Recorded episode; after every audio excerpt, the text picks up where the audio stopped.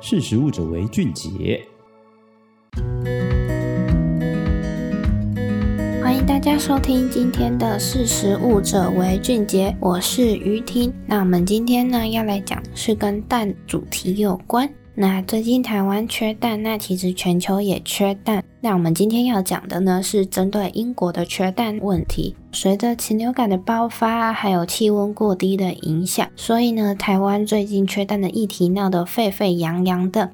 那其实呢，在英国他们缺蛋的因素中呢，除了受到禽流感的威胁之外，还受到哪些影响呢？那英国呢，他们遭受了史上最严重的禽流感影响，再加上呢，乌俄战争导致照明还有加热温室所需要的能源成本上升。那英国的温室养殖的模式，为了鸡蛋的供暖，还有能源照明成本也跟着提升。根据全国农民联盟 NFU 的计算呢，英国他们的鸡蛋产量是近九年来的最新低。那英国的鸡蛋包装商在二零二二年比二零一九年少装了将近十亿个鸡蛋。由于供应的短缺，英国第二大连锁超市呢，他们自二零二二年开始便从意大利进口鸡蛋。那其实英国除了缺蛋之外呀，因为气候低温的影响，所以部分的生鲜农产品也受到短缺。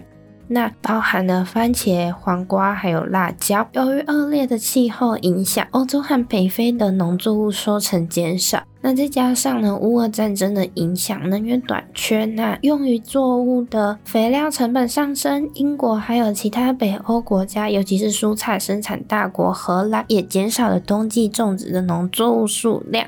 相较于其他的欧洲国家的农作物产量短缺，英国更严重。因为除了气温的影响，英国脱欧还有新冠肺炎的夹击，劳动力成本短缺也增加了种植的成本。那根据呢 NFU 的主席表示，黄瓜和番茄的产量达到英国一九八五年以来的最低纪录。那英国的最大零售商呢，特易购，还有第三大连锁超市阿斯达，他们在番茄、黄瓜还有辣椒上便限购了购买的包数。那 NFU 也呼吁，对于依赖能源的英国农民来说呢，应该给予更多的资源。那政府也应该制定更完善的计划，辅助农民的生产和销售。那今天的识食物者为俊杰就到这边，我们下次见，拜拜。